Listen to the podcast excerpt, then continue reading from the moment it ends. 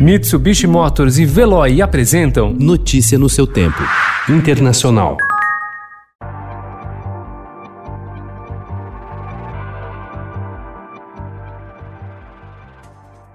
Danilo Della Torre nunca pensou em votar em Donald Trump, mas também não se animava com o democrata Joe Biden. A resposta errática do governo à pandemia faz com que o estudante de engenharia agora tenha certeza em quem votar. Biden, porque é a única opção. Morador de Miami, de 20 anos, de origem cubana, Della Torre é o típico eleitor da Flórida que democratas e republicanos buscam.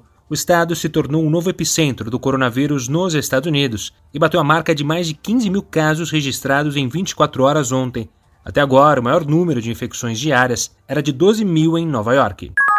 Uma deputada do Partido Democrata tenta buscar apoio dentro da Câmara para esvaziar a designação dada pelo governo Trump ao Brasil de aliado preferencial fora da organização do Tratado do Atlântico Norte. A democrata Deb Haaland planeja propor nas próximas semanas uma emenda à lei orçamentária do setor de defesa americana para bloquear eventuais verbas que possam ser destinadas para a parceria dos Estados Unidos com o governo Bolsonaro.